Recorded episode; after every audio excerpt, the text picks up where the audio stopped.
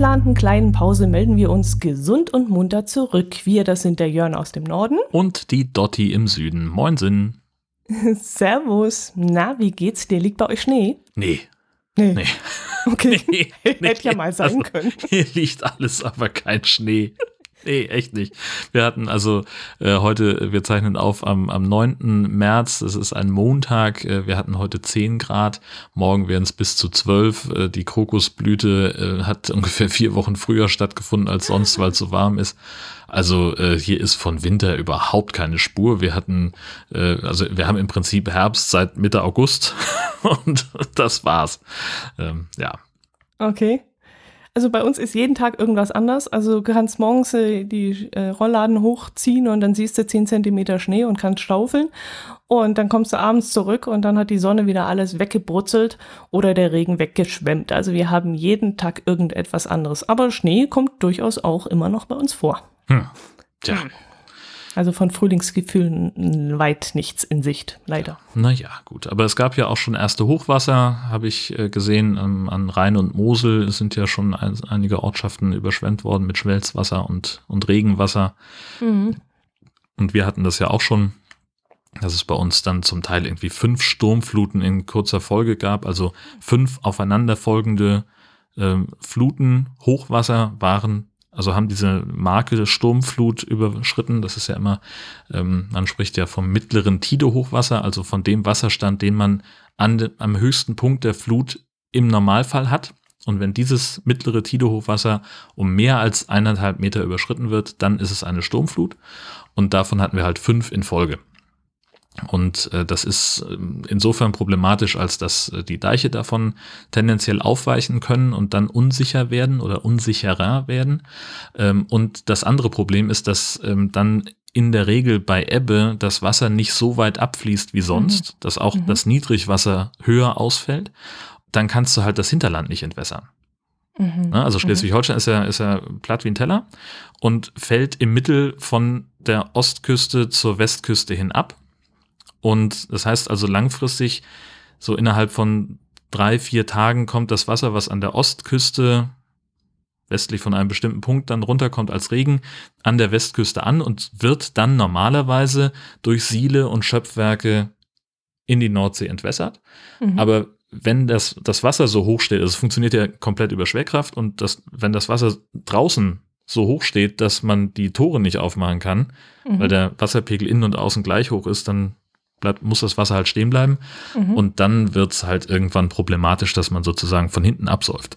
Das, äh, die Situation hatten wir jetzt an, an mehreren Stellen. Da sind einige Deichgrafen doch ein bisschen nervös geworden, weil sie dann schon langsam nicht mehr ganz genau wussten, welche Felder sie noch fluten sollten. Mhm. Okay. Ähm, aber es hat ja dann funktioniert und die Deiche sind immer noch sicher und wehrhaft und wir sind aber trotzdem alle ganz froh, dass das äh, sich dann doch wieder beruhigt hat. Okay, das ist jetzt ein Problem, was hauptsächlich ihr im Norden habt. Da kann ich jetzt hier unten nicht mitreden. Wir sind froh, dass es ein bisschen mehr Regen diesen Winter hatte, ein bisschen mehr Schnee, weil wir jetzt zwei Sommer und einen Winter zu wenig davon hatten. Und wir sind eigentlich froh, dass unser Wasserspeicher jetzt langsam wieder aufgefüllt wird. Hm. Aber ein Problem, das wir jetzt alle haben und nicht nur in Deutschland, sondern auf der ganzen Welt ist Corona. Ja, Kannst du es noch hören? ja, äh, ja, natürlich. Ähm, Echt? das, ja, mein Gott, also das ähm, bringt ja der Beruf mit sich, dass man sich dann damit auch umso mehr beschäftigen muss. Ja, gerade deshalb. ja. Möchtest du ja vielleicht jetzt nicht drüber reden mit Och, mir.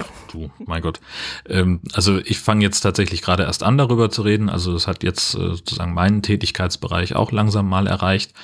Ähm, es, ich bin da aber immer noch ganz am Anfang mit dem, was ich, was ich weiß. Ich bin sehr froh äh, über den Podcast von NDR Info mit dem Professor Drosten von der Charité, die tatsächlich werktäglich äh, so 20 Minuten bis halbe Stunde Fragen beantworten zu Corona. Der ist da ja wirklich äh, mit die Speerspitze der deutschen Forschung an diesem Virus, denn äh, und, und der kriegt das halt einfach so unfassbar gut auf den Punkt. Also er erklärt das halt so, dass man es versteht, wenn man kein Mediziner ist. Und er macht es in einer sehr unaufgeregten und, und entspannten Art. Er sagt halt auch, das muss man ernst nehmen. Das ist nicht so vergleichbar mit einer Grippe.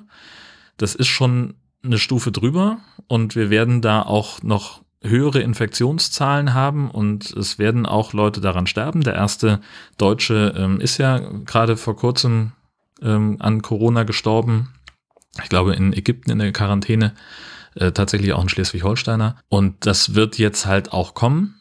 So, das ist halt im Verlauf dieser, dieser Krankheitswelle jetzt so und wir müssen halt einfach gucken, wie wir das eindämmen können. Und eindämmen heißt eben eigene Sicherheitsmaßnahmen ergreifen. Und wenn man merkt, dass man Symptome hat, eben zu Hause bleiben, sich selbst isolieren, nicht großen Kontakt mit anderen Menschen suchen, denn und gar nicht mal, also das wird nicht dazu führen, dass die Krankheit eingedämmt wird, aber je langsamer der Verlauf ist, desto weniger Leute drängen in die Krankenhäuser und desto weniger wird äh, das Gesundheitssystem überlastet.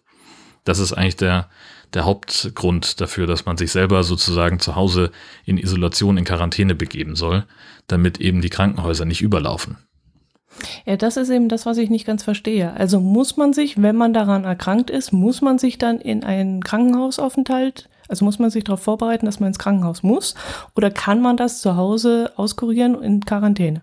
Ja, das, das kann man so pauschal nicht sagen. Also ich halte es sehr mit, mit dem Professor Drosten, der sagt, bei Corona sind wir losgesegelt und zimmern währenddessen das Segelboot überhaupt erst zusammen. Also wir, wir sind jetzt mit diesem Virus konfrontiert und müssen uns halt damit auseinandersetzen, was das überhaupt ist. Wir lernen das jetzt gerade erst kennen, wir erforschen das jetzt gerade, wir sehen halt überhaupt erstmal den Krankheitsverlauf, ist ja völlig neu.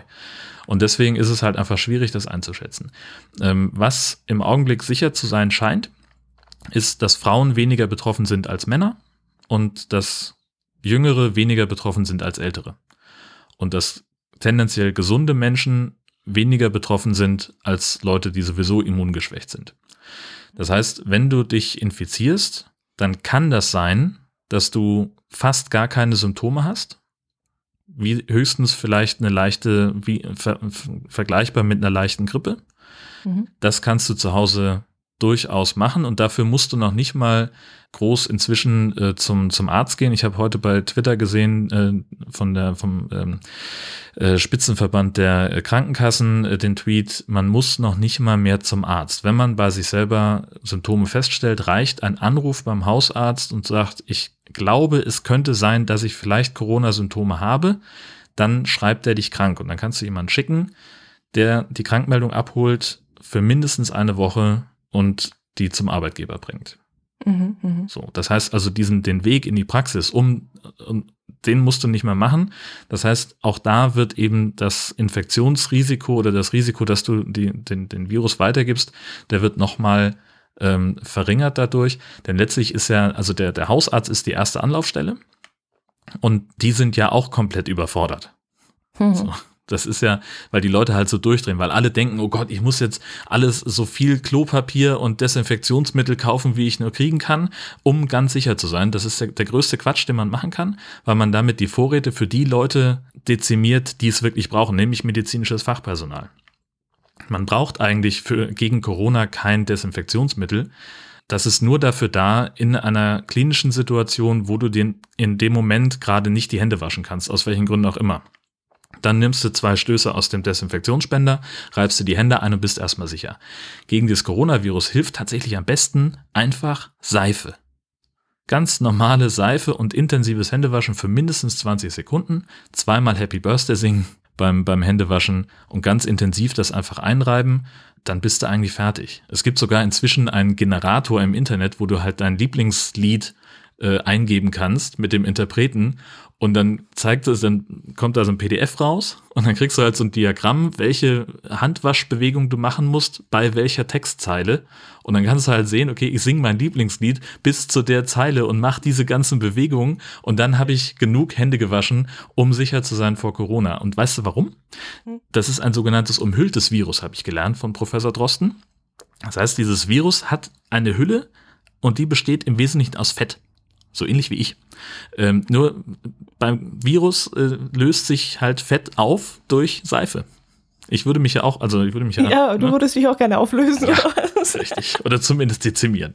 Ähm, nein, also ganz einfach so wie, wie du halt ein, ein, was ich hast irgendwie ein Fischfilet gegessen und dein Teller ist total ölig. Was machst du? Tust den in die Spülmaschine oder ins, ins Waschbecken, heiß Wasser drauf und Seife und zack ist er sauber. Und so ähnlich ist das mit dem Virus auch.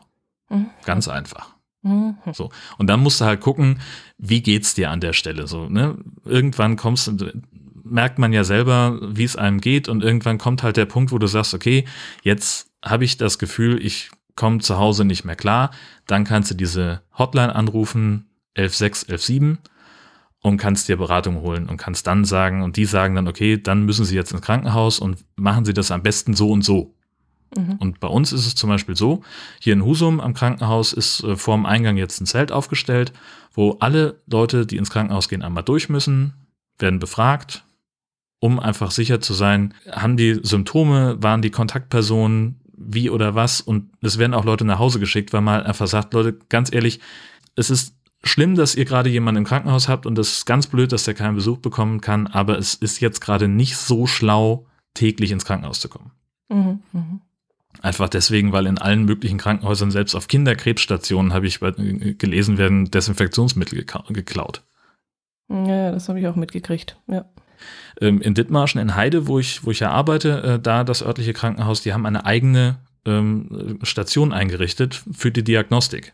Das heißt, wenn du das Gefühl hast, du gehst, du hast irgendwie Corona-Symptome, dann kannst du da hingehen und kannst dich in einem abgeschlossenen Bereich vom Krankenhaus, der, wo du keinen Kontakt hast zu allen anderen Bereichen, ein, gehst durch einen Nebeneingang rein in ein eigenes kleines, äh, wie so eine Arztpraxis und kannst da untersucht werden in einem ganz geschlossenen Kreislauf, dass du eben niemand anderen gefährdest, wenn du denn tatsächlich infektiös bist. Das ist ja auch mhm, so eine mhm, Sache. Mhm, mhm, das Problem, äh, was Corona mit sich bringt, ist halt im Unterschied zur normalen Grippe. Ähm, bei der Grippe ist halt so, du fühlst dich schlecht und hast also Symptome, ziehst dich instinktiv vielleicht zurück und legst dich ins Bett und das ist die Phase, in der du ansteckend bist. Und bei Corona ist es halt so, dass du zwei Wochen lang ansteckend bist, bevor du die Symptome überhaupt entwickelst oder selber bemerkst. Mhm, mh. Und das ist das, was das Virus eben so gefährlich macht. Mhm, aber dann ist es ja schon fast zu spät in dem Moment. Richtig, genau. Mhm, mhm, okay. Also eine Kollegin, die hat sich auch, die hat auch eine Erkältung mit Husten und mit allem Kram und so, und die hat dann auch angerufen, sicherheitshalber in der Arztpraxis. Und äh, die haben sie dann auch befragt, ob sie ähm, bei uns ist es jetzt gerade in Südtirol ausgebrochen. Das mhm. ist ja relativ nah zu uns in Anführungszeichen und äh, ist halt auch ein sehr mm, begehrtes ähm, Urlaubsziel von uns Süddeutschen. Und da hat man auch gesagt, sind, kommen Sie aus einem der ähm, Gebiete, Südtirol oder Korea oder mhm. so, haben sie sie gefragt und hat sie gesagt, nein. Hatten Sie mit irgendjemandem Kontakt, der dort war? Ja, keine Ahnung, was weiß ich. Äh, ich frage doch nicht jeden, wo er herkommt. Ja. Ähm, und dann, ja, dann haben Sie nicht, dann haben Sie eine ganz normale Influencer. Und dann war, war es das. Naja. Ich weiß nicht, ob das jetzt so. Ich meine, es kann ja auch neben mir in der Bäckerei jemand stehen, mich anhusten und der war gerade in Südtirol oder dem sein Cousin war gerade in Südtirol, den er gestern getroffen hat und mit dem er sich zehn Minuten unterhalten hat. Also ich weiß nicht, ob das reicht, diese Örtlichkeit. Ich glaube ja. nämlich, dass das inzwischen unter uns ist. Weißt du, es ja, ist nicht mehr in Südtirol nein. oder in nein, China oder in sonst irgendwo, nein. sondern es ist bei uns schon. Und also, ob das ausreicht, das jetzt einfach nur zuzuordnen und zu sagen, okay, wenn du aus diesem Gebiet kommst, dann könnte es sein. Weiß ich jetzt nicht. Ja, also das ist ja, das ist ja auch klar. Also das Robert Koch Institut, ähm, das listet ja die die Fallzahlen auch sehr genau auf. Ähm, und da hast du halt äh, in jedem Bundesland inzwischen Fälle und äh, in äh, Süd- und, und Westdeutschland äh, sind die, die, die Bundesländer ein bisschen dunkler rot eingefärbt äh, als in, im Rest von Deutschland. Das, äh, ja, na klar, das ist schon längst hier. Und äh, deswegen gibt's ja auch den, den Rat äh, vom Bundesgesundheitsministerium, Veranstaltungen mit mehr als 1000 Besuchern äh, äh, dann zu vermeiden oder am besten ganz abzusagen. Ähm, Soll es auch auf einmal nicht mehr an Haltestangen, Haltestangen im Bus äh, lecken? Verstehe ich auch nicht.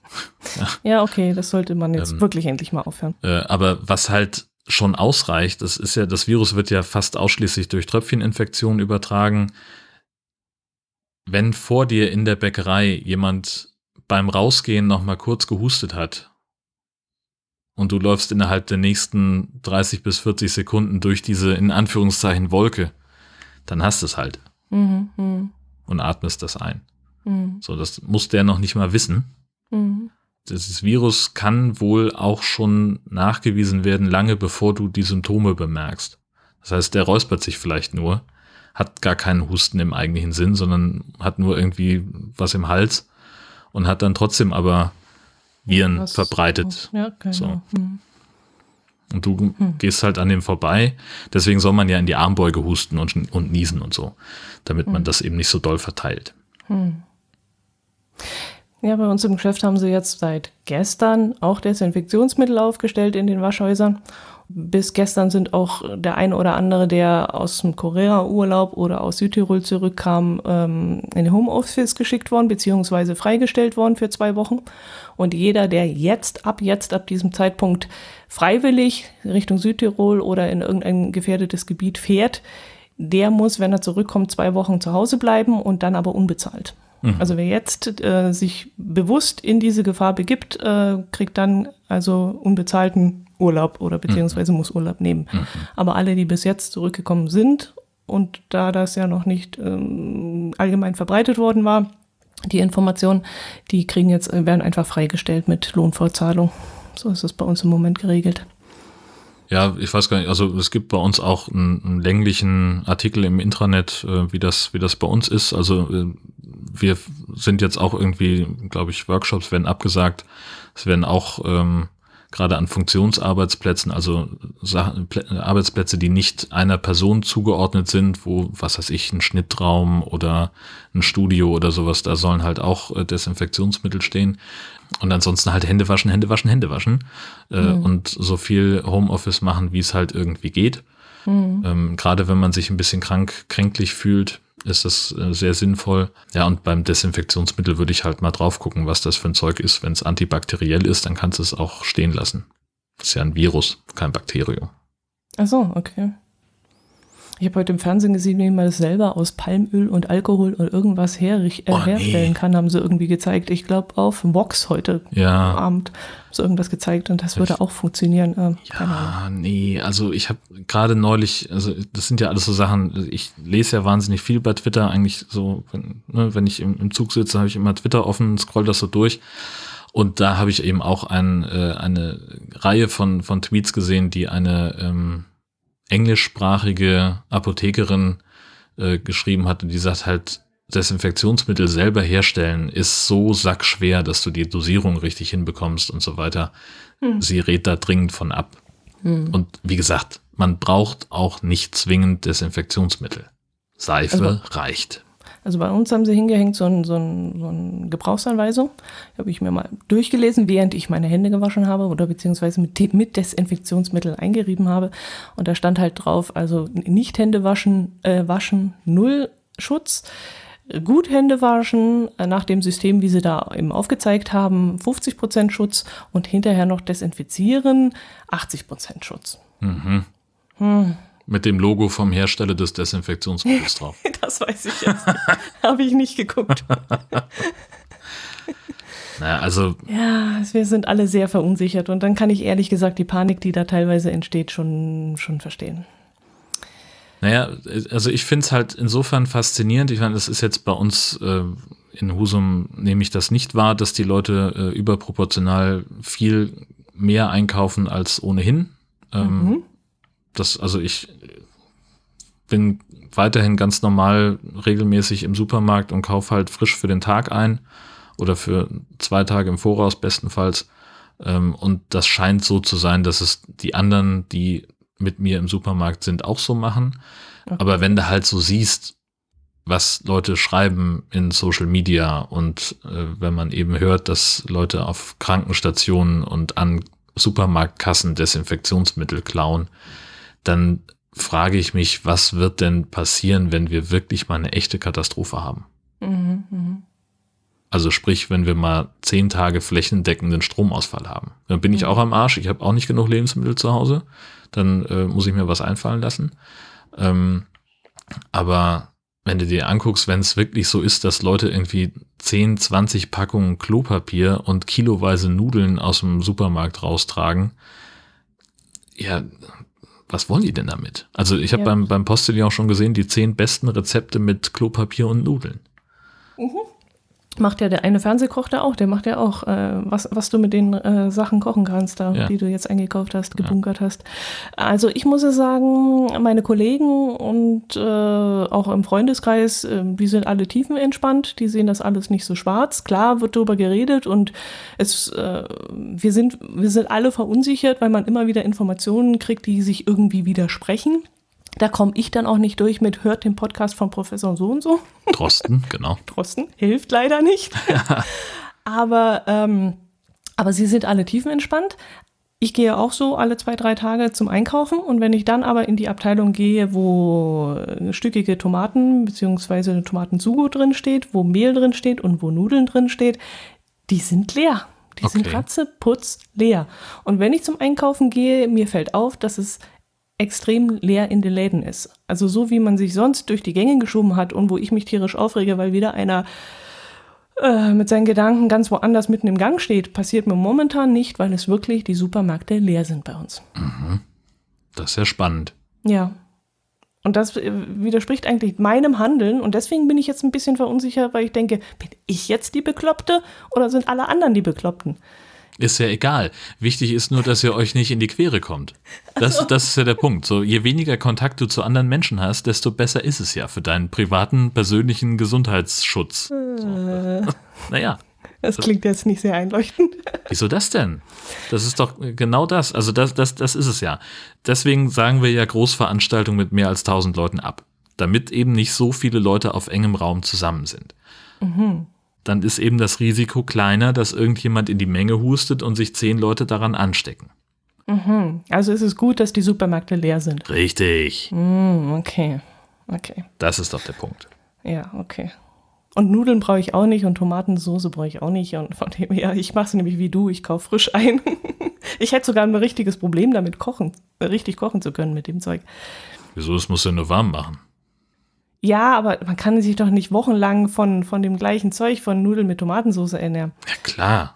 Ach nee, kennst du den Film? Ach, den habe ich vor, vor langer Zeit, da gab es dich noch gar nicht, habe ich den Film gesehen, da waren Jugendliche, waren Jugendliche zu Hause gelassen worden, die Eltern sind in Urlaub gefahren und die drei Kinder waren zu Hause geblieben.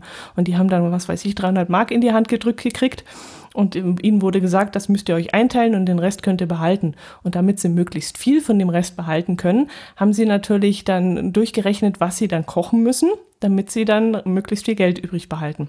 Und der kleinste Junge, der wollte eine Schnorchelausrüstung, der andere wollte irgendwie ein Surfbrett oder irgendwas und die äh, Schwester, ich weiß nicht, was die wollte. Jedenfalls haben sie die sich die Sachen schon gekauft gehabt und haben vom Rest Dosenravioli gekauft. Mhm für die drei Wochen Urlaub äh, von ihren Eltern Dosenravioli. Und spätestens nach dem dritten Tag ist ihnen das Zeug zu den Ohren rausgekommen. Naja. Und sie wussten nicht mehr, was sie machen sollen und haben sich mit den Nachbarn dann durchgeschnort, damit sie ein anständiges Essen kriegen. ja, äh, andere Geschichte, ähm, meine Ausbildung im äh, Privatrundfunk in äh, Rheinland-Pfalz, 500 äh, Euro netto im Volontariat, hm. Ähm, inklusive äh, dem äh, Kosten für die Miete. Ähm, also das hat eigentlich mehr, ja, es hat eigentlich gereicht für Nudeln und Ketchup. Und ich habe dann halt Tomaten-Ketchup, Curry-Ketchup und Asia-Ketchup gekauft, damit ich ein bisschen Varianten habe und hatte gedacht, oh. hm, heute gibt's Indisch, Curry-Ketchup über die Nudeln. Tada! Ja. Oh, also oh, das okay. geht durchaus. Man muss dann halt so ein bisschen auf die Skorbut-Vorsorge gucken, dass mhm. man ab und zu auch mal einen Apfel mitnimmt oder so. Aber also und abgesehen davon, also solange es genug Döner gibt, äh, bin oh. ich safe. Ich lache ja jedes Mal, wenn du ein Dönerbild postest, weil wer war das bitte schön in diesem Podcast, der gesagt hat, er möchte auf Fleisch verzichten und weniger davon essen? Ja. Und jeden Tag kommt ein Dönerfoto. Ja, das ist auch hm? vollkommen richtig. Ich habe nur ähm, tatsächlich, also ich habe wirklich gemerkt, dass es mir sehr, sehr schwer fällt, gleichzeitig auf Fleisch zu verzichten und diese Diätkiste durchzuziehen. Und äh? tatsächlich ähm, ist es mit dem, also mit diesem ganzen Weight Watcher Kram, den wir, meine Frau und ich machen, ähm, und dem Punktebudget, das ich damit habe, ist es wirklich, also ich nehme tatsächlich ab mit einem Döner. Döner. So. Also ich esse morgens irgendwie Nein. ein bis zwei Pakete Stremelachs, irgendwie so, so ein Räucherlachs, so 200 Gramm äh, und eine Banane oder zwei. Das hat null Punkte. Dann esse ich mittags einen Döner, der hat 22. Okay. Okay. Und dann abends ein Salat, der auch wieder null Punkte hat. wenn man, je nachdem, was für eine Soße man nimmt, also ich tue halt einfach kein Öl dran, sondern nur Balsamico, schüttel das durch, das reicht mhm. mir. Mhm. Äh, und dann habe ich halt noch Punkte übrig. Dann kann ich mir, also ich habe genug Punkte übrig, um noch einen kleinen Schokoriegel zu essen. Das glaube ich jetzt nicht. Jetzt ohne Scheiß. Ja. Aber das ist auch nur, weil ich eben ein, ein Mann bin und äh, entsprechend äh, das, äh, die, die Gewichtsklasse habe. Ich habe halt 38 Punkte am Tag Mhm. Ein Döner hat 22 oder eine mhm. Tiefkühlpizza ginge auch, aber Döner ist leckerer, finde ich. Ähm, länger vor, glaube ich. Ja, genau. Und äh, also was, wenn die so zum Vergleich, ein Käsebrötchen hat 14 Punkte. Mhm. Also will ich einen Teufel tun. Richtig, mhm. genau. So, und es gibt, also in dem System, in dem ich bin, bei Weight Watcher, gibt's halt ganz viele verschiedene Sachen, auch Eier und ungefähr alles Obst und Gemüse hat alles null Punkte. Kannst du reinhauen, äh, wie du willst, aber es ist eben auch, das Problem ist halt eben auch nicht so wahnsinnig lange vor. Mhm. Und ja, ich will halt das ist halt das, was ich dann wieder nicht so gut hinkriege, jeden Tag zur Salatbar im Supermarkt oder mir jeden Tag einen Salat machen. Och nö. Mhm. Und dann ist halt der Döner, das funktioniert besser für mich. Okay. Und wie erfolgreich war es denn bis jetzt? Äh, also ich war jetzt dann auch so um die Weihnachtszeit nicht ganz so wahnsinnig konsequent, aber ich habe seit dem Sommer äh, ungefähr 10 Kilo abgenommen. Da sind jetzt wahrscheinlich so zwei, drei wieder drauf. Und jetzt muss mhm. ich dann mhm. halt mal wieder ein bisschen konsequenter werden, ein bisschen weniger naschen. Mhm. Und äh, dann geht's. Mhm, okay. Und du hast noch ein Ziel? Ja, also so ungefähr 20 sollten es dann sein am Ende. Aha, okay, na gut. Aber das kannst du ja dann bis August durchaus schaffen. Ja, ja. Ja, ja. ja. Hm. Hoffe ich. Oh ja, gut. Ja, jetzt haben wir schon so viele andere Themen hier bequatscht, dass wir unsere eigenen jetzt gar nicht mehr durchkriegen werden. Aber jetzt nehmen wir halt, naja, was wir gerade so finden. Genau, wir oder? gucken mal, wie weit wir kommen. Ja, genau, das würde ich auch sagen. Dann fange ich nämlich gleich mal in Genf an.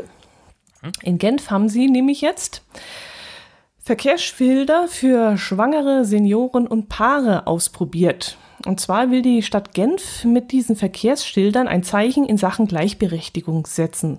Und deswegen haben sie, ich glaube, es waren sechs verschiedene Variationen äh, von Verkehrsschildern an Zebrastreifen aufgestellt. Du kennst sicherlich diese blauen Schilder, wo da ein, Drei ein weißes Dreieck drauf ist und mhm. diese, dieser Zebrastreifen, wo irgendeine Person für, drüber geht. Für mich war die immer ja, das war geschlechtslos für mich. Mhm. Ich habe da nie irgendwie gesehen, wenn das jetzt ein Männchen gewesen, ein Mann gewesen wäre oder so. Ich hätte das jetzt, glaube ich, gar nicht erkannt. Für mich ist das ein Piktogramm gewesen und bis dato habe ich gar nicht gewusst, dass es da Unterschiede gibt. Und die in Genf haben jetzt überlegt, ob sie da Paare drauf äh, abbilden, Senioren und auch schwangere Frauen. Mhm. Einfach mit der Idee heraus, dass es eben auch noch andere Arten von ja, andere Arten von Menschen, das klingt jetzt so blöd, aber dass die Menschen einfach unterschiedlich sind. Mhm.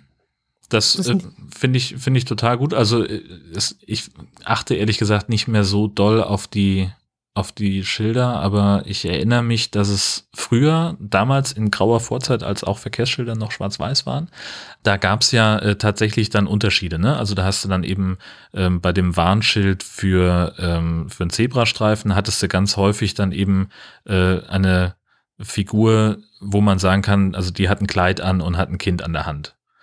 Oder du hattest äh, so eine so eine männliche Figur, die hatte so eine Schiebermütze auf. Und ich glaube, das haben, das ist ja jetzt gar nicht mehr. Das sind ja jetzt wirklich so ganz geschlechtsneutrale genau, Figuren, genau. so Strichmännchen.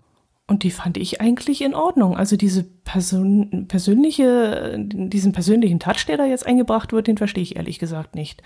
Naja, es ist ja die Frage nur von, von Sichtbarkeit und äh, also Leute, so, das ist ja etwas, das immer mehr äh, kommuniziert wird von, von Menschen, die, ähm, die sagen, naja, ich bin halt, ich sehe halt nicht aus wie ein Strichmännchen. So, und ich mhm. kann für mich sagen, ich fühle mich durch ein Strichmännchen durchaus mhm. äh, repräsentiert, aber jemand, der im Rollstuhl sitzt, vielleicht nicht. Mhm. So. Okay. Und oder jemand, der, der sich keinem der, der sich keinem binären Geschlechtskonzept zuordnen kann, der sagt, ich bin eben nicht Mann und nicht Frau. Ja, aber wie stellst du das jetzt da? Ja, da gibt es ja auch dann so, so ein Piktogramm, das habe ich mal auf einer Toilettentür gesehen, bei einer, bei einer Unisex-Toilette. Da war dann halt dieses Piktogramm. Das war in der Mitte geteilt. Auf der einen Seite war ein Kleid dran und auf der anderen Seite halt nicht. Ah, okay. Zum Beispiel. So, also da gibt's ja, ja da muss man dann eben kreativ werden. Mhm, mhm, ne, so, solange eben klar ist, was das Schild aussagen soll. Ähm, und das, ich finde das, ich finde das gar nicht so doof, dass man, äh, dass man sagt, äh, wir stellen mal einfach alle da. Und da kannst du ja dann auch äh, Schilder machen, die eben vielleicht für einen bestimmten Bereich sehr gut sind. Ja, das schon, das habe ich mir gedacht. Ne, ja. Wenn so fährst du ja irgendwie durch normalerweise durch einen Ort und dann hast du halt das Dreieck mit dem Ausrufezeichen, unten drunter steht dann Pflegeheim oder Kindergarten. Ja, ja, so, ja, ja, und okay. das, das ist natürlich irgendwie so eher Mittel, sondern wenn du dann halt eine, eine Person darstellen kannst, die eben auch vom Bild her alt ist, das erfasst du ja auch viel schneller. Ja, ja, stimmt. Da, dann das kannst du halt mir sagen, bei 110, oh ja, Mensch. Ne?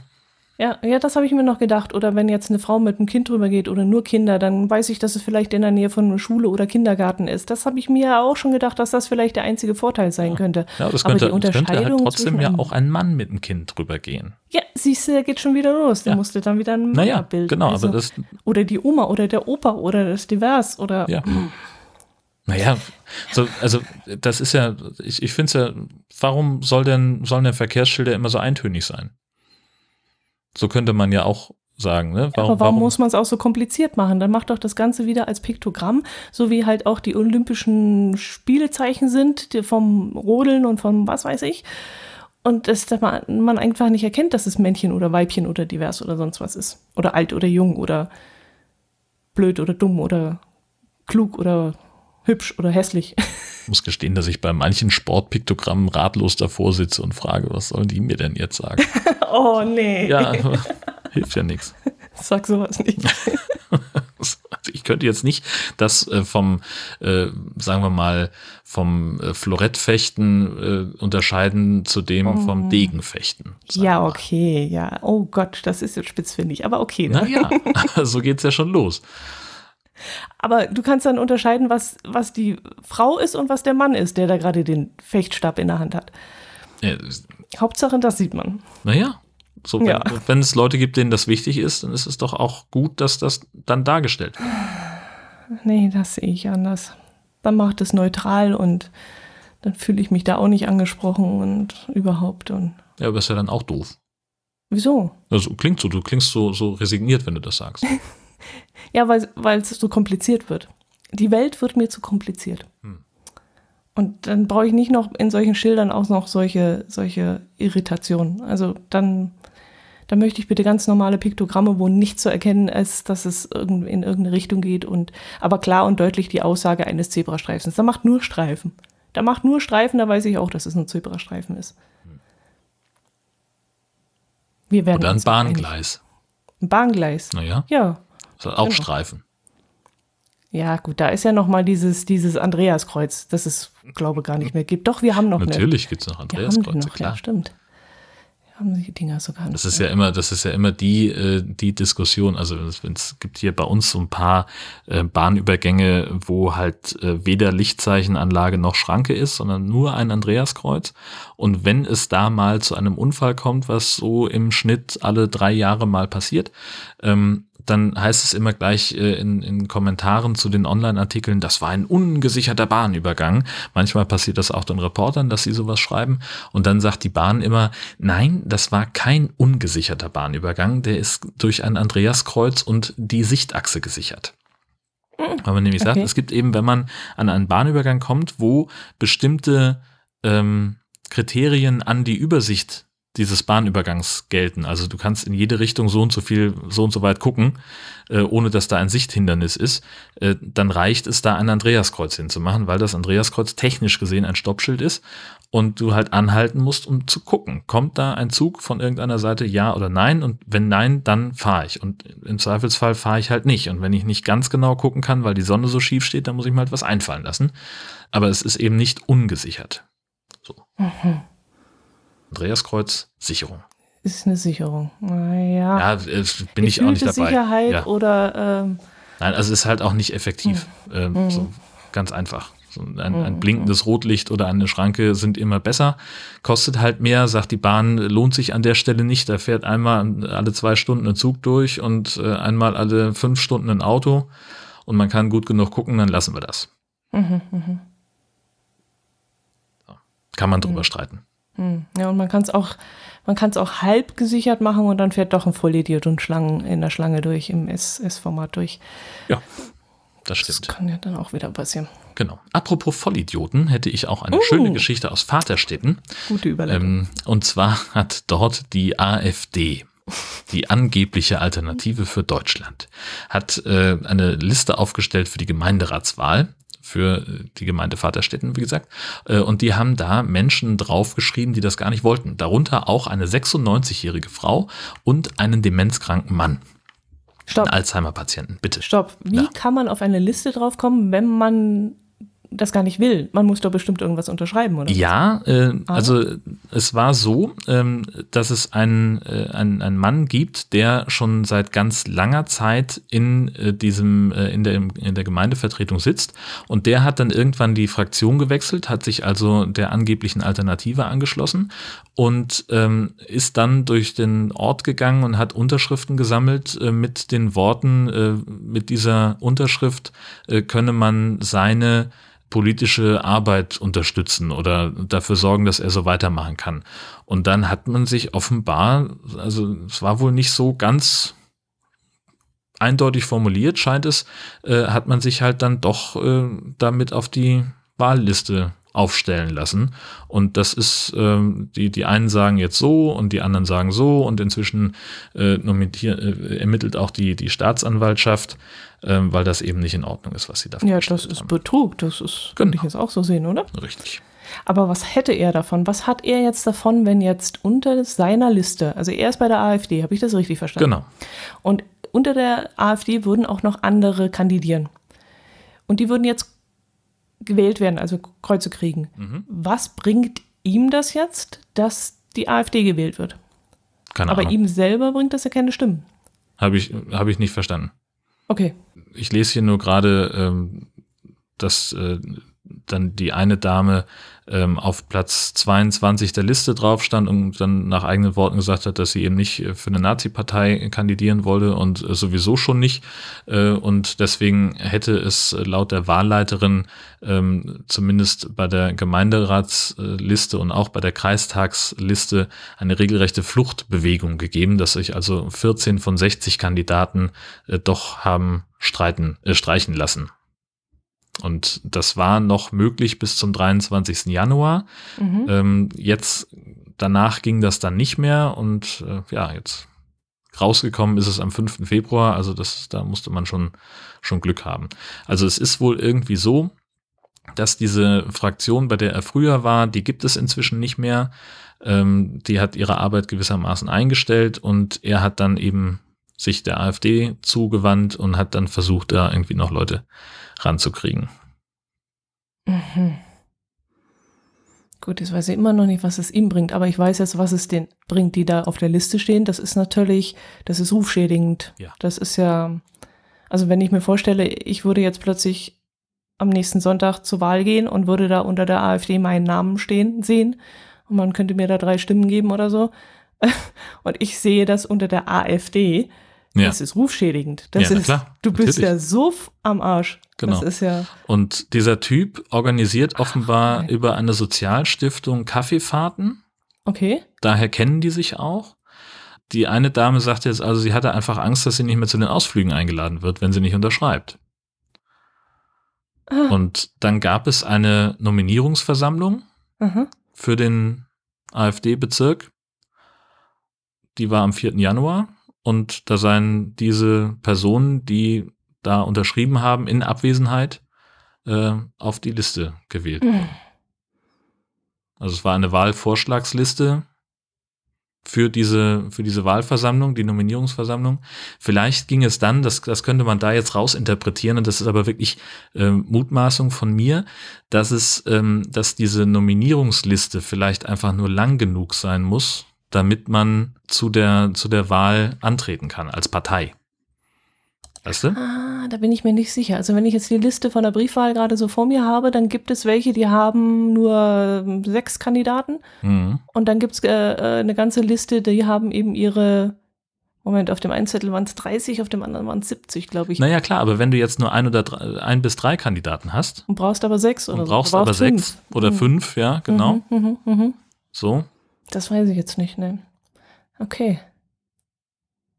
Um überhaupt eine Partei da, ja, okay, das könnte sein. Vielleicht ist es das, aber äh, hm. das ist rein Mutmaßung. Da hm, hm. kann ich überhaupt nichts äh, sagen. Das äh, ergibt sich auch nicht aus den Folgeartikeln, die ich jetzt eben überflogen habe. Ich äh, habe hier nur gesehen, dass die hm. Staatsanwaltschaft da Ermittlungen eingeleitet hat. Ähm, und dass auch der AfD-Mensch selber Anzeige erstattet hat. Denn natürlich ist er das Opfer in der ganzen Geschichte. Ähm, Ach. Ja, ja, na klar. Okay. Äh, wegen Verletzung der, der Verschwiegenheitspflicht. Äh? Ja. So. Das muss man sich jetzt mal durch den Kopf gehen lassen. Hat er Anzeige ah. erstattet. Das äh, ist auch äh, dem, äh, dem Merkur bestätigt worden von einem Rathausmitarbeiter und einige Kandidaten, äh, die ihre Bewerbung rechtzeitig zurückgezogen hatten, seien schon von der Kripo vernommen worden, heißt es da. Ach, die haben jetzt mit Ärger zu rechnen, weil sie die Verschwiegenheits. Ja, genau. Also es, es gibt halt eine, also das, auch das lese ich jetzt da nur raus. Das müsste ich dann, müssten wir nochmal ganz genau auseinanderklamüstern. Das habe ich jetzt nicht gemacht. Also es scheint so zu sein, dass du ähm, diese ähm, diese Wahlaufstellungsveranstaltung hast, wo die Leute eben auf die Liste nominiert werden oder, oder mhm. drauf gewählt werden. Und von dort an gilt dann eine Frist, bis zu der du dich abmelden kannst von dieser Liste. Und diese Frist endete am 23. Januar. Und nach seiner Argumentation ist also diese Kandidatenliste vor der Sitzung des gemeindlichen Wahlausschusses durchgesickert dass also diese, diese Liste wird eben von der Partei ans Rathaus gegeben und da gibt es eben ein, ein Gremium der kommunalen Selbstverwaltung, ein, ein Ausschuss des Stadtrates beispielsweise, der über diese Listen entscheidet, sind die alle rechtmäßig? Sind die Leute, was weiß ich, wohnhaft in unserer Gemeinde, erfüllen die also formell die Bedingungen, um äh, gewählt zu werden? Und dann stehst du da halt drauf. Punkt. Hm. So, und jetzt hatten also dadurch, dass diese, diese Kandidatenliste laut dem AfD-Mann aus dem Rathaus durchgesickert war in die Öffentlichkeit oder an diese Menschen herangetreten wurde, so hast du dich da wirklich aufstellen lassen, was ist mit dir los? Mhm. So interpretiere ich das gerade. Hatten die also noch die, die Möglichkeit, von der Kandidatur zurückzutreten. Und diese Frist endete eben am 23. Januar. Mhm. Und die Sitzung war wohl dann wenn ich jetzt mich nicht ganz vertue hier, in diesem ein bisschen unübersichtlich, muss diese Sitzung am 5. Februar gewesen sein. Mhm, mh, mh. So, und damit bist du dann natürlich aus, der, aus dieser Frist raus mhm. und kannst dann eben nichts mehr machen. Stehst dann auf dem mhm. Wahlzettel. Punkt. Mhm, mhm, mhm. Toll. Aha. Also Lug und Betrug.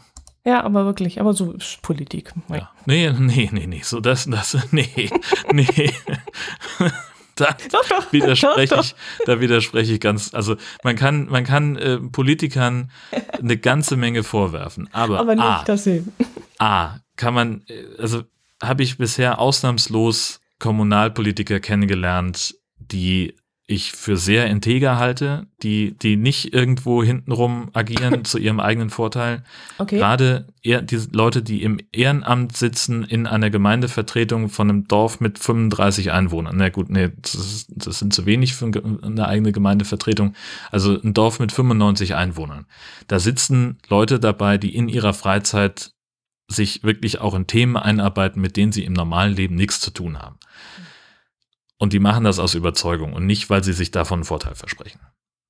So, das kann natürlich auch sein, dass sie es zum Teil auch ein bisschen machen, weil sie dann prominent im Dorf sind oder in der Stadt, aber nicht ausschließlich. Und die arbeiten alle nicht mit diesen Methoden. Mm, ja, okay. So, diese Methode, das ist einfach, das, das ist, also ich möchte fast sagen, hinterhältig. So, und das ist nicht Politik, sondern das ist diese Nazi-Partei AfD. Das sind, das ist, das sind diese Faschisten die das machen. Mm. Die immer Lügenpresse schreien. Mm. So, Lügenpolitiker in mm. dem Fall. Ich würde jetzt nicht, nicht unbedingt behaupten, ohne jetzt weiter das auszuführen, aber nicht nur behaupten, dass es nur die AfD ist. Aber das ist ein anderes Thema, glaube ich. Es ist das jedenfalls die einzige Partei, von der mir so ein Vorgang bekannt ist. Ja, okay, das ist das, wenn wir uns darauf einigen können. da, das darauf ja können wir uns jetzt einigen. Als Minimalkonsens. Ja, ja, aber auch nur ganz minimal. Lass uns lieber weitergehen zu einer ganz anderen Story. Aber noch, ja, noch lustiger, würde ich sogar sagen. Na. Bei uns hier unten in Marktoberdorf geschah es bereits letztes Jahr im Juni, ziemlich früh am Morgen. Da hörte, wachte ein Mann auf in seinem Schlafzimmer und hörte Geräusche. Und zwar erst im Flur des Mehrfamilienhauses und dann plötzlich irgendwie sehr nahe an seinem Schlafzimmer dran. Mhm. Und so Sekunden später passiert es dann, dass drei schwarz vermummte Männer mit ihren Waffen im Anschlag ins Schlafzimmer gestürmt sind und, die, äh, und diese Personen laut aufschrien, Polizei, bewegen Sie sich nicht. Mhm. Mhm. Und dann ist erstmal Stille gewesen und es dauerte einen Moment, bis diese schwarz vermummten Männer äh, gemerkt haben, dass da irgendwas nicht stimmen kann. Und dann hat wohl einer leise geflüstert, ich glaube, wir sind hier falsch. Mhm. Und dann haben diese Männer sich zurückgezogen und sind zur nächsten Tür gestürmt in diesem Mehrfamilienhaus. Und dann war es wohl so, dass das eine Einheit vom LKA war. Und die haben dort in diesem Haus einen Mann gesucht, der irgendwie mit ja so einen terroristischen Hintergrund haben sollte oder äh, das war jedenfalls die Vermutung aufgekommen. Und da eben in diesem Haus an den Eingängen, und das prangere ich ja jetzt wieder an, an den Eingängen keine äh, Namen gestanden haben, haben die sich eben falsch orientiert und sind in die falsche Wohnung gestürmt. Ja, kommt immer mal wieder vor. Ähm, Habe ich schon mehrfach gelesen, auch aus, aus anderen Landstrichen. Ähm, zum Teil so weit, äh, dass jemand einfach vorher beim, beim Observieren äh, sich das Haus angeguckt hat und der hat dann aufgeschrieben, dritter Stock rechts und es war aber dritter Stock links. Und dann stehen sie halt auch bei dir vor, der, vor, vor dem Bett. Äh, und da kannst du halt einfach auch, also der hat dann halt echt noch Glück gehabt weil es eben auch sein kann, dass die halt da reinstürmen und je nachdem, wie die drauf sind, dass sie halt gleich sagen, erstmal Widerstand unterdrücken, egal was hier passiert. Mhm. Und dann liegst du da halt auf dem Schlafzimmerboden und jemand kniet auf deinem Rücken und sie haben deinen Hund erschossen. Weil das halt etwas ist, dass die, dass denen so eingeprügelt wird in dieser Ausbildung. Das sind ja, die sind ja, ähm, die durchlaufen ja eine sehr, sehr starke ähm, äh, Ausbildung, habe ich, also lese ich, und da gibt's halt einfach, die werden ja darauf gedrillt, auf Situationen zu reagieren, die die sehen. So, wenn da jetzt einer rum äh, um die Ecke kommt, dann checken die innerhalb von einem Sekundenbruchteil an, hat er irgendwas in der Hand? Ist das eine mhm. Bedrohung? Mhm. Müssen wir mhm. das ausschalten? Ja, nein. Mhm. Und dann kann es schnell gehen. Und, und dann kann es schnell gehen. Und ja. im Zweifelsfall, die kommen in dein, in, kommen in dein Wohnzimmer, dann, der, der Hund steht auf und guckt nur oder bellt ja. vielleicht. Und, und das ist eine Bedrohung. Zahnbürste in der Hand oder so. zack. Zack, mhm. bum, bong, Dschungel. Also mhm. das kommt ganz häufig vor. Und wenn ich das hier lese, die sind ja noch äh, ganz gut davon gekommen, ähm, dass sie äh, eine unkomplizierte Regelung für die beschädigte Eingangstür versprochen bekommen haben. Das ist auch eher ungewöhnlich. Ja, aber auch nur versprochen bekommen haben, denn die, sie sind äh, auf einen Eigenanteil von 90 Euro äh, hängen geblieben äh, weil sie natürlich nicht äh, alt gegen neu ersetzt haben, sondern dass der Differenzbetrag von 90 Euro da rausgerechnet worden ist. Und naja. das war eigentlich dann das, was den äh, guten Mann, der da überrascht worden ist, so auf die Palme gebracht hat. Das hat ihn dann, auf die Palme gebracht? Das hat ihn auf die Palme gebracht. Der hat überhaupt kein Problem damit, dass irgendwie vier Typen mit, mit Waffen im Anschlag in seinem Schlafzimmer stehen? Oder der sagt, verdammte Scheiße, ich muss hier 90 Euro für meine Tür bezahlen? ja, offensichtlich. Aber da wäre ich genauso. Also ich würde jetzt sagen. So nee, Freunde, ganz doch. ehrlich, ich würde umziehen. Echt jetzt? Ja, natürlich. Du, nee, das, da ist, doch, das ist doch voll das traumatische Erlebnis. Also ich, ich weiß es nicht. Ich habe es ja. ja Gott sei Dank noch nicht erlebt. Aber ja, ich zum ich Glück glaube, auch nicht. Das wäre jetzt nicht mein größtes Problem, wenn es jetzt irgendwelche Einbrecher gewesen wären und ich wäre mir da nicht mehr so sicher, wer da rumkreucht. Aber wenn es die Polizei wäre, dann würde ich noch sagen, boah, jetzt habe ich was im Podcast zu erzählen. Ja, aber, aber, aber dann da, auch noch auf 90 Euro hängen bleiben und sagen, also geht's noch, ihr Affen? Ihr könnt doch nicht meine Tür auseinandernehmen und dann hinterher wegen 90 Euro hier noch rummachen. da stehen vier Typen vor deinem Bett. Du stehst dann bitteschön noch da mit einer Flasche Champagner, aber echter Champagner und Kaviar und äh, kniest noch nieder und sagst Entschuldigung und die 90 Euro werden bezahlt. Aber nee, echt? Ich, was? Was? Ja. Was denn? Wo kommt denn der Champagner auf einmal her? Also ich würde nicht umziehen. Das will ich damit sagen. Also, dass das passieren kann, ist ja klar, aber dass dann so eine Ungerechtigkeit passiert, dass du dann auch noch dann, dann noch einen Ärger damit hast mit dem ganzen Scheiß. 90 Euro. Ja, trotzdem auch den ist, Ärger, den du damit hattest. Und dann kommt dann auch noch. Abend im Restaurant. Oh, sie, nein, ja, super, dass ich, das, was mir fehlt. Naja, aber der, der Gegenwert, so das ist halt, was ich habe neulich das, das letzte Konzert, wo ich war in, in der Dingsbums Arena in Hamburg, das hat 90 Euro gekostet. Das mache ich einmal im Jahr, wenn überhaupt. Ja, und jetzt gar nicht mehr wegen Corona. Aber darum geht es ja gar nicht, diese 90 Euro. Du, du musst doch dann null, null auf null und mit dem Zusatz noch rauskommen. Da muss doch wirklich eine. Du kannst froh sein, dass sie dich nicht erschossen haben in dem Moment. Da geht das doch drum. Ach. Die stehen da mit einer entsicherten Knarre. Ach, jetzt komm du mit deinem bescheuerten Totschlagargument. Das kann ja jetzt jeder sagen. Alter. Mann, ey. Oh Gott. Es ah, ist ja alles ah. gut gegangen. Ja. Ich lebe ja noch. Und ja. dafür muss ich jetzt auch noch meine Tür reparieren lassen. Du musst 90 Euro dafür bezahlen, dass du es oh. überlebt hast. Super. Klasse. Ja. Ich überweise gleich 90 Euro ans BKA, nee, LKA und, und sage freuen. Ihnen hier bitteschön, äh, Dankeschön, dass Sie mich nicht erschossen haben. Schon mal im Voraus, Und das am falls besten Sie sich jeden Tag. Tür vertun. Ja, einmal reicht ja. Oh Solange bis Sie deine Tür eingetreten haben. Und dann kannst du gleich nochmal überweisen als äh, Vorausleistung. Ich sehe schon, wir haben da völlig unterschiedliche ja, Meinungen. Aber also sehr, sehr, sehr unterschiedliche Meinungen. Junge, ja, wir unterschiedliche liegen, Meinungen. dass du da oben in diesem flachen Land lebst. Du hast einfach nicht die richtige Perspektive auf das Ganze. Naja, die einen sagen so, die anderen sagen so. Erzähl mir mal lieber, was mit deiner komischen Unterwassermaschine passiert ist. Die die komische Unterwassermaschine ist eins der wichtigsten äh, äh, Unterwasserlabore, das wir haben in Deutschland. Wir haben in der, in der ähm, vorigen Folge darüber gesprochen.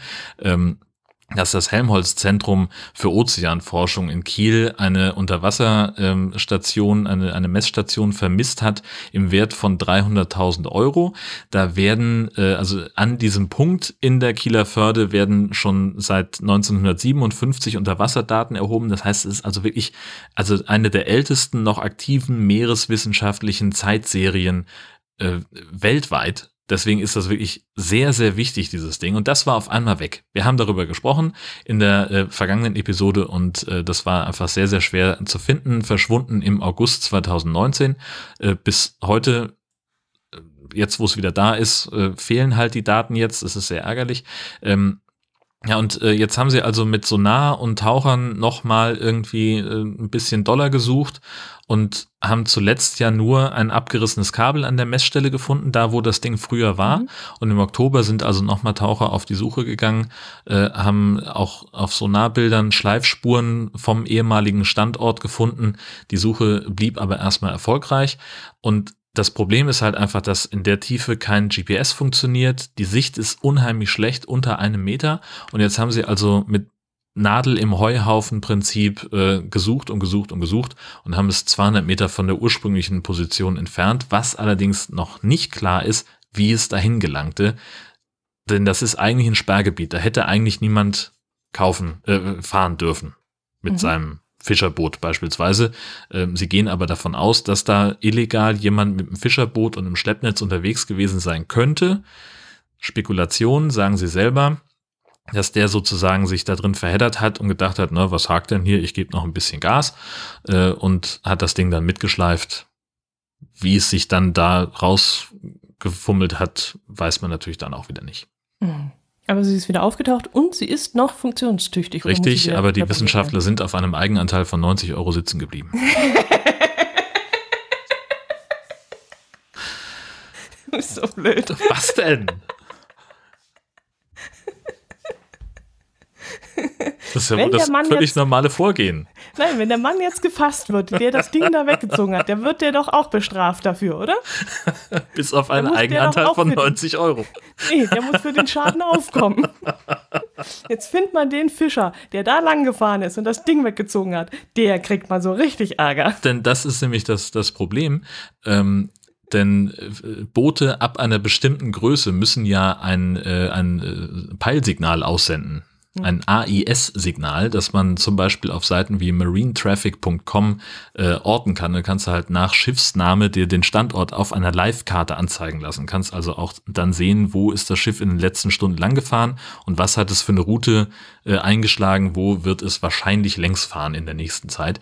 Und diese Daten wurden natürlich gleich als erstes überprüft, um zu gucken. Also man hat ja den den Zeitpunkt, wann das letzte Mal Daten empfangen worden sind von dieser Station. Und deswegen konnte man also einfach sagen, wir gucken mal äh, auf der Zeitlinie zurück. Nach diesen Daten, wer war denn da in der Nähe, wer wird wahrscheinlich der Verursacher sein? Und, stellt sich raus, keine Daten. Also es wurde kein Schiff gefunden, das äh, zum fraglichen Zeitpunkt in diesem Sperrgebiet unterwegs war. Mhm. So. Man weiß es nicht. Hm. Also es bleibt ein Unterwasserkrimi. Mhm. Den du kaufen kannst. Als Buch für 90 Euro. Dann kann das Ding ja wieder weiterarbeiten. Na, sie müssen es ja schon ersetzen, ne? Also, das ist ja, sie haben jetzt erstmal das ja, denke, kaputte. Das also, noch. Nein, das ist ja komplett zerstört oh, und abgerissen. Nein, nein, das ist komplett im Arsch. Ja, ach Quatsch, nein, nein. Sie haben, also, äh, glaube ich, irgendwie das schon mit der Versicherung einigermaßen geklärt. Hm. Ähm, also, sie kriegen ein neues. Das war jetzt aber zuletzt noch nicht da. Der Artikel, äh, den ich da gefunden hatte, der ist jetzt auch schon äh, ein paar Tage alt. Ich müsste noch mhm. mal eben nachgucken. Der ist vom 18. Februar. Ähm, da müssen wir jetzt dann mal gucken, ob sich Was das noch mal findet. Sich noch ergeben hat. Ja, ja. genau. Mhm, mhm. Aber vielleicht haben die das auch alles nur geträumt, dass die, dass das Gerät weg war und Na klar. war. Genau.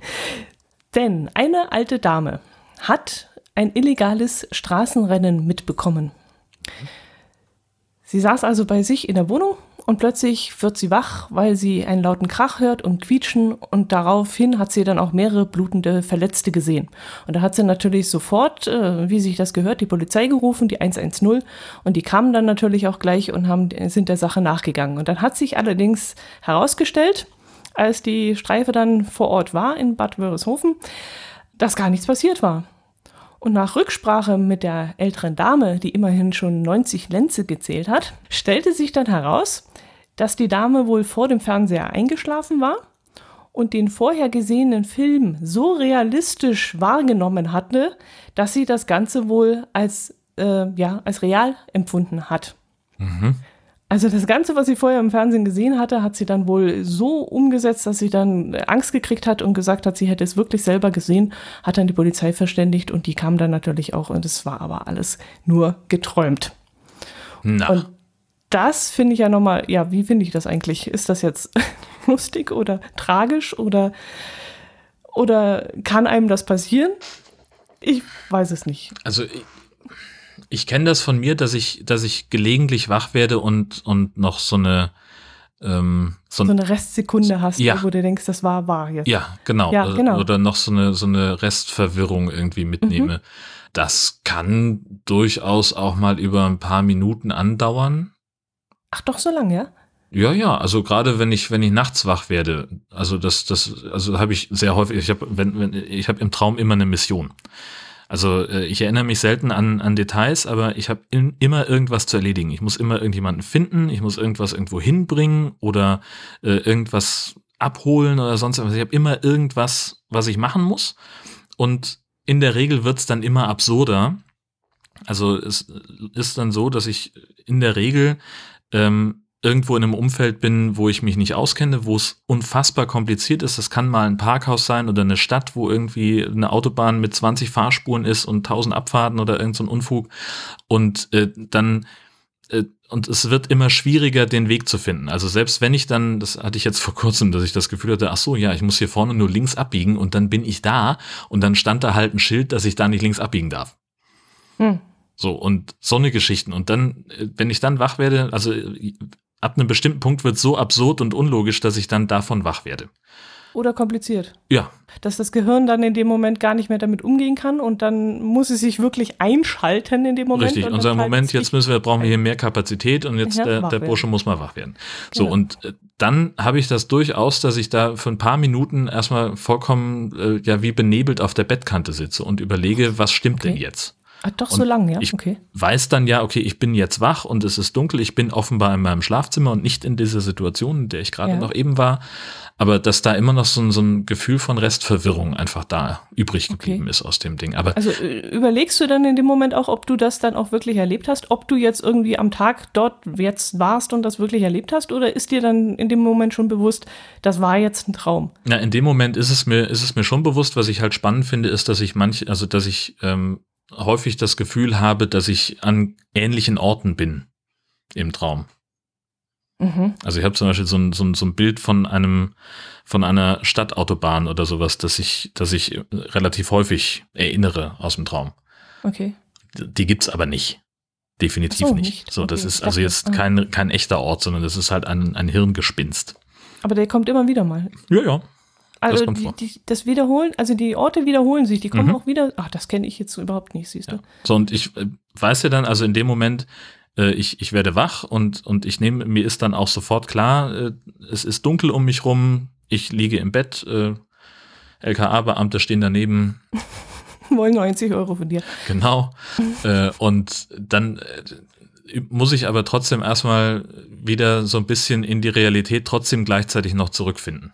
Mhm, so, mhm. aber andererseits, wenn ich jetzt überlege, dass ich aus dieser Situation heraus mein Telefon greife und den Notruf anrufe und eben jemandem schildere, was da, was ich gerade gesehen habe und dabei dann nicht irgendwann auf den Trichter zu kommen, also immer ausgehend von den Bildern, die ich im Traum sehe, ja. ähm, dass dann irgendwas da nicht stimmen kann, dass da irgendwas nicht, nicht funktionieren kann, das ist etwas, das ich überhaupt nicht nachvollziehen kann.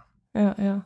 Also wenn das jetzt, sagen wir mal, nur ein Autorennen gewesen wäre und sie steht jetzt am Fenster mit dem Telefon in der Hand und ruft die 110 und äh, das Autorennen ist ja gerade passiert, das heißt, die Autos sind dort unten nicht mehr auf der Straße. Sie mhm. blickt also aus ihrem Schlafzimmerfenster raus, hinunter mhm. auf die Straße und es ist eigentlich Stille. Genau. Dann könnte man ja immer noch meinen, okay, hier sind gerade Autos vorbeigerast, Richtig. ich habe sie gesehen, jetzt sind sie weg. Genau. Dann anzurufen, weiß ich nicht, ob ich das jetzt machen wüsste, jetzt, ob ich Nö, das machen würde. Aber, aber das wäre nachvollziehbar.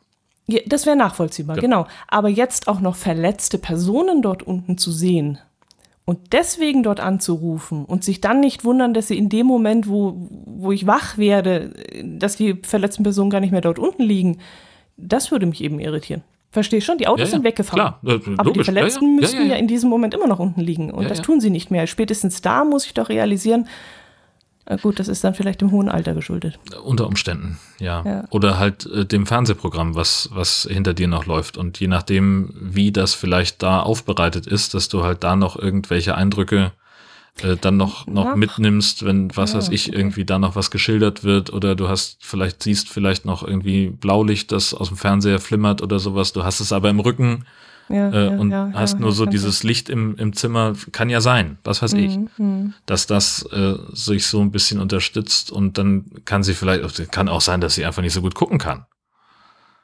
und hat die Brille nicht auf. Und, weißt du, hat mhm. halt diesen Traum und sieht einfach, kann jetzt nicht so gut rausgucken, aber hat es ja eben noch gesehen, deswegen muss es ja eigentlich passiert muss sein. Muss es immer noch auch da sein, ja. Genau. Das könnte sein, ja, ja, ja. Ja, Träume können schon manchmal sehr realistisch sein, das stimmt, ja. Genau. Ein reiner Traum ist ja auch, was du dann noch als Punkt aufgestellt hast. Da hat jemand 200 Kilo Wurst geklaut. Was war da los? Ja, das haben wir zugespielt gekriegt. Ich glaube über Twitter. Herzlichen Dank dafür. Da ist bei einem Einbruch in einer Metzgerei in Kassel hm, sind nicht nur Wertgegenstände verschwunden gewesen, sondern die guten Menschen da haben dann auch noch gleich 200 Kilogramm Wurstware mitgenommen und darunter war dann auch einiges an Aale Wurst. Und dieser Wert dieser Wurst, die jetzt ähm, pro Stange da, das ist ja so eine Art, du müsstest es wissen, so eine Art Salami ist das, glaube ich, gell? Ja, alle Wurst ist so eine, so eine, Dauerwurst, ne? So ein, ja, ja, genau. Ein bisschen was Festeres genau, jedenfalls. Genau. Und pro Stange kostet das zwischen 8 und 10 Euro. Und die haben so viel davon mitgenommen, dass die Wurst dann sogar den Wert, äh, also das Wertvollste von diesem ganzen Diebstahl war. und das fand ich dann schon sehr spannend, weil was machst du jetzt mit dieser wertvollen äh, Fracht, die du da geklaut hast. Naja. Du kannst es ja nicht in Geld umsetzen, kannst es ja nicht verkaufen. natürlich. Nicht? Ja. Wo? Naja, guck mal, also wenn ich jetzt, sagen wir mal, also ich, ich führe nach Kassel von hm. Husum hm. aus. mhm. und räume eine Metzgerei aus und habe auf einmal 200 Kilo Wurst in meinem Gepäck, die auch tatsächlich, das ist ja so eine, so eine Räucherwurst, alle Wurst, äh, muss auch nicht gekühlt werden oder so. Das heißt, die habe ich im Kofferraum liegen, mhm. sondern reicht es ja im Prinzip dann weiterzufahren ins Allgäu. Ich weiß von einem mir bekannten Mitpodcaster, dass man das in einer Nacht schaffen kann, die Strecke. ähm, dann stelle ich mich doch im Allgäu mit einem Tapeziertisch, den ich vielleicht vorher irgendwo erworben habe, Kostenpunkt etwa 90 Euro, äh, auf einen Wochenmarkt und schreibe, machen mir noch ein Schild, wo drauf steht, äh, original hessische Wurstspezialitäten, das interessiert doch keine Sau, wo ich ihn tatsächlich doch, Also erstmal kriegst du nicht einfach so einen Stand auf dem Wochenmarkt, geht schon mal los. Dann kommt die Gesundheitspolizei, die dir das verbietet, einfach so ohne Spuckschutz und so dort deinen Stand aufzubauen auf dem Tapeziertisch. Äh, und dann kommt äh, Gesundheitsbehörde und der ganze Kram und dann sagen die noch zu dir, so, dafür zahlst du jetzt 90 Euro Strafe, dass du hier gestohlene Wurst verkaufen möchtest. Aber es weiß ja keiner, dass sie, dass sie gestohlen ist. Naja, aber. Woher denn? Na? Dann gucken sie ins Internet und sehen, dass da alle Wurst gestohlen worden ist und dann rechnen die eins und eins zusammen. So schnell ist das äh, mit den polizeilichen Ermittlungen nee. doch wieder nicht. Nee, also, das stimmt allerdings. Ich weiß zufällig ähm, aus eigenem Erleben, wir kriegen relativ regelmäßig irgendwie so mittwochs oder donnerstags dann Pressemitteilung von der Polizei. Äh, am vergangenen Freitag wurden aus irgendeinem Garten in der Umgebung äh, Dekorationselemente entwendet und äh, sowas. Ach, das kriegt ihr erst so spä verspätet? Ja, ja, die arbeiten das halt danach ab, wie es eben von den Polizeistationen bei der Pressestelle ankommt. Okay. Und dann kannst du es halt haben, je nachdem, wie, wie wichtig die Kollegen das einschätzen oder wie viel ja, die sonst eben. noch zu tun haben, dass dann eben das relativ spät zur Pressestelle kommt oder dass möglicherweise vielleicht auch in der Pressestelle ein bisschen Tagesfreizeit ist und die gucken nochmal ein bisschen, was haben die Kollegen denn nicht gemeldet von sich aus, sondern was ist einfach nur so im Einsatzbericht was, was nicht äh, explizit nochmal an Pressestelle markiert wurde. Ähm, Mutmaßung, mhm. keine Ahnung. Dass sie dann sagen, ja, das ist vielleicht so halt eine halb äh, amüsante Meldung und das dann halt mit ein paar Tagen Versatz bearbeiten. Will ich jetzt überhaupt gar nicht äh, den, den Eindruck erwecken, dass das bei dieser Geschichte passiert sein könnte. Ja, auf gar keinen Fall. Das ist einfach äh, nur anekdotisches äh, Wissen.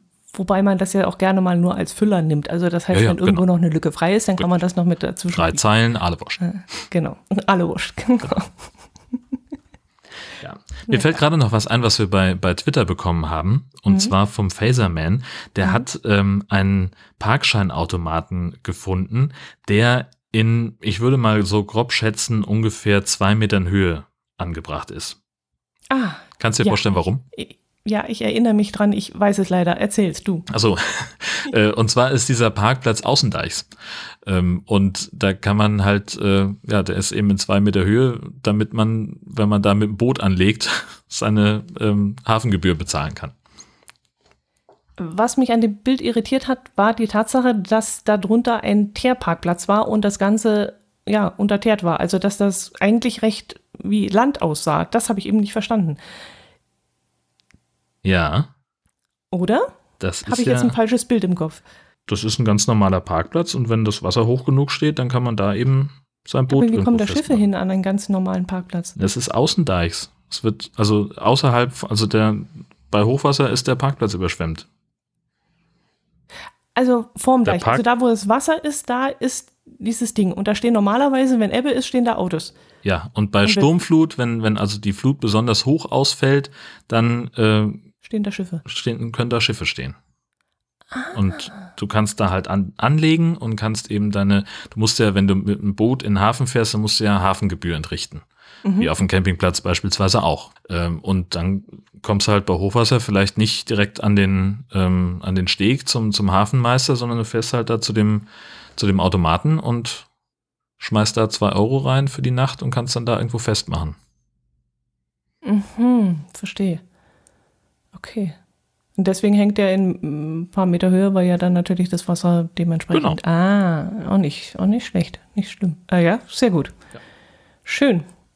Und jetzt, wo ich gerade so durch Twitter äh, scrolle, komme ich zu einem Tweet, der uns auch zugeschickt worden ist, bereits am 20. Februar, von einmal von Gerhard Walter. Und wenn ich dann weiter nach oben scrolle, dann auch nochmal vom Phaserman, zweimal das gleiche Video, und zwar ein Getränkeautomat aus Schnee Wo Ja. genau das Ganze da aufgezeichnet wurde, weiß ich nicht. Werden wir herausfinden für unsere ähm, Automatenkarte, die uns Silke so schön pflegt.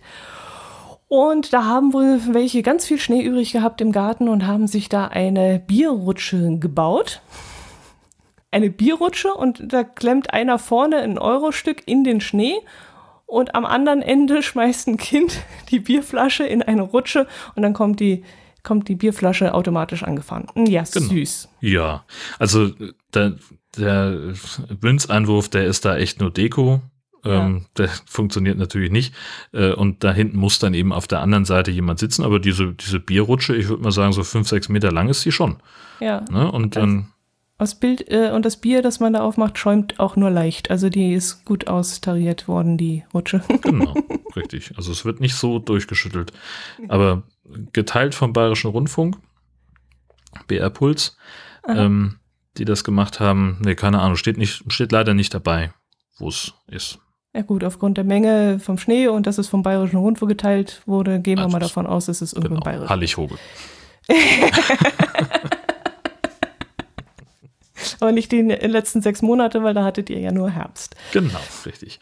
Ja, und dann machen wir der Vollständigkeit halber auch noch den einen Tweet vom Westkirchen Andi, der in Oelde in Westfalen einen Automaten gefunden hat für Fahrradschläuche. Aber so einen hatten wir, glaube ich, schon mal.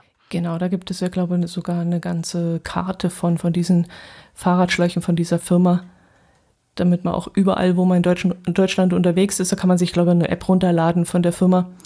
Und dann kann man überall in Deutschland äh, schauen, wo der nächste Fahrradschlauchautomat ist, wenn man unterwegs ist. Genau. Auf großer Tour. Großartig.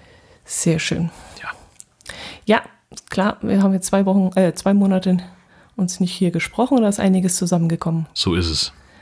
Gut. Und dann bleibt nur noch die, der Automat, den ich auch fantastisch finde, der uns äh, eingereicht wurde von einer, von Silke. Hm. Äh, die den in Krumbach gesichtet hat, äh, floßpalmenoase.de. Finde ich sensationell. Einfach ein alter Kaugummiautomat. Und da kannst du dann äh, Palmensa Palmensaaten ähm, rausziehen für kleines Geld. Für ein Euro eine kleine, so eine Kaugummikapsel, Mhm, wo dann zwei, zwei Samen, glaube ich, drin sind. genau. Äh, das eine Palmen. Oliven und Zitruspflanzen. Ah, siehst du das gerade, genau. Und da steht aber auch irgendwas noch von Bananen, kann das sein? Also du kannst entweder Palmen-Langzeitdünger für 20 Cent haben, eine Kapsel, eine von vier Bananenarten als Saatgut Mm. für einen Euro oder eine von vier Palmenarten als Saatgut, auch für einen Euro. Mhm. Und das Ganze wird dann von einer Facebook-Gruppe begleitet, aus, äh, bestehend aus 14.000 Mitgliedern, die dann beratend und helfend äh, und informierend beiseite stehen und dir sagen, wie du das Ganze am besten züchten kannst. Toll. Jo, Finde ich großartig. sehr schön. Es ist nur die Frage, wo wächst das? Also noch wächst es hier nicht, vielleicht irgendwann mal, aber Palmen in Krumbach. Naja, Könnte man mal gucken, ob da jetzt schon so mediterran da Richtung, Richtung Bodensee ist es ja nicht. Es ist sogar, na, ich weiß nicht, ob das so, ob die da wachsen. die Firma kommt aus Sandkrug. Und 2,6 Postleitzahlenbereich ist das nicht irgendwo Brandenburg oder was? Das ist ein bisschen weiter weg, ja, genau. Jetzt auch wieder sehr schlecht, was das angeht. 26, Aber wenn das Ding in 209. Krumbach steht, dann, ich meine, wenn ich da eine, eine Palme rausziehen möchte und möchte, dass die aufwächst, dann sollten ja die Bedingungen drumherum ja auch schon irgendwie passen. Tja, Außer ich in meinem Wintergarten. in Niedersachsen ist das. Sandkrug. Niedersachsen. Ja. Ah. Schön, schön. Postleitzahlenwissen ist äh, ungenügend, stelle ich fest. Aber naja. So geht es mir immer bei Autokennzeichen. Ich habe jetzt KK gesehen und konnte mit KK überhaupt nichts anfangen. KK? Mhm. Nee, wüsste ich jetzt auch aus dem Kopf nicht. Auch nicht, gell? Kempen, Kre Kempen Krefeld. Verrückt. Ja, noch nie was von gehört. Nee. Also Krefeld, ja. Ja, aber, Aber Kempen Kempen, Krefeld Krefeld. wusste ich jetzt auch nicht. Ne? Naja. Gut, gut. Dann würde ich sagen, sind wir am Ende, haben wir gut rumgebracht. Ja. War sehr, sehr lustig mit dir heute. Dankeschön, hast mich ein bisschen aufgemuntert. Das freut mich. Aber ich muss das Aber jetzt das noch mit den 90 verarbeiten. Euro, das nehme ich dir übel. Okay, gut. Dann hören wir uns einfach nächsten Monat wieder in der Mitte des Monats. um, am 15. um 12 Uhr. Macht es gut. Bis Servus. dann. Tschüss.